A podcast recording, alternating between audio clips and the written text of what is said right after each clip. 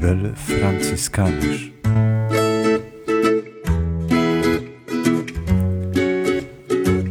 Aus der Apostelgeschichte. Die Apostel und die Brüder in Judäa erfuhren, dass auch die Heiden das Wort Gottes angenommen hatten. Als nun Petrus nach Jerusalem hinaufkam, hielten ihm die gläubig gewordenen Juden vor, Du hast das Haus von Unbeschnittenen betreten und hast mit ihnen gegessen. Da begann Petrus ihnen der Reihe nach zu berichten. Ich war in der Stadt Joppe und betete. Da hatte ich in einer Verzückung eine Vision, eine Schale, die aussah wie ein großes Leinentuch, das an den vier Ecken gehalten wurde, senkte sich aus dem Himmel bis zu mir herab. Als ich genauer hinschaute, sah ich darin die Vierfüßler der Erde, die wilden Tiere, die Kriechtiere und die Vögel des Himmels. Ich hörte auch eine Stimme, die zu mir sagte, Stehe auf, Petrus, schlachte und iss. Ich antwortete, Niemals, Herr. Noch nie ist etwas Unheiliges oder Unreines in meinen Mund gekommen. Doch zum zweiten Mal kam eine Stimme vom Himmel, sie sagte, Was Gott für rein erklärt hat, nenne du nicht unrein.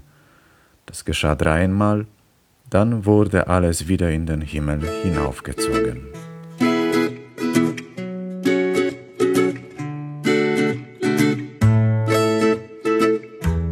Die Geschichte, die wir gehört haben, ist ein Teil der größeren Auseinandersetzung in der Apostelgeschichte zwischen Paulus und Petrus oder genauer gesagt zwischen Christen, die aus dem Judentum stammten, und denen, die von den Heiden gekommen sind. Es ging darum, dass die Judenchristen sich Sorgen machten um die anderen und fragten, ob sie, also diese Heidenchristen, auch alle Gebote, Rechtsvorschriften des Alten Testaments einhalten sollen oder nicht.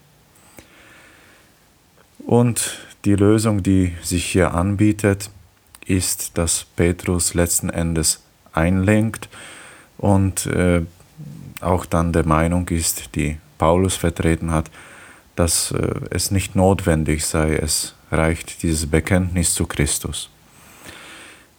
Warum dieses, äh, diese Geschichte für uns heute wichtig sein kann, es gibt einen einfachen Grund, in der Kirche gibt es sehr viele Gruppierungen, also ich erlebe das so.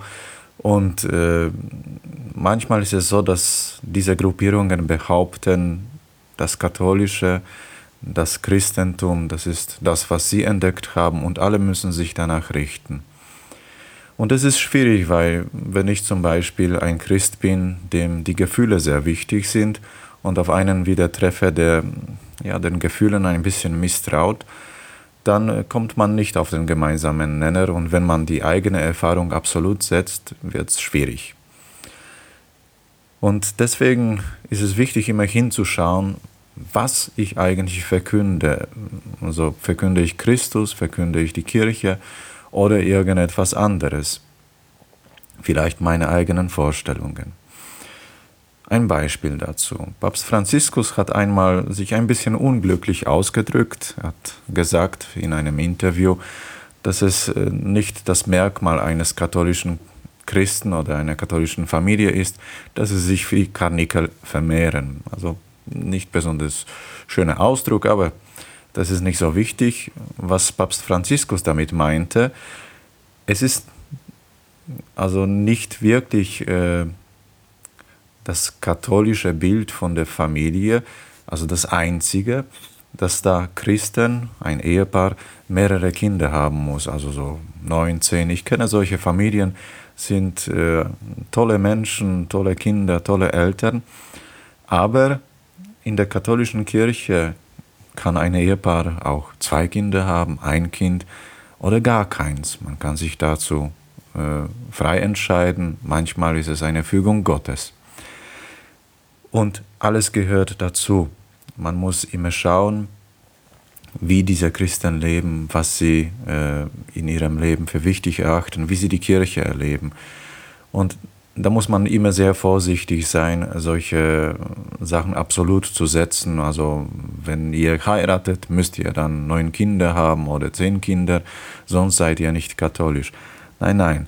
Wenn ihr so viele Kinder haben so, äh, wollt, toll, macht es. Wenn ihr dazu nicht bereit seid, aus welchen Gründen auch immer, ist es auch gut, solange ihr euch zu Christus bekennt.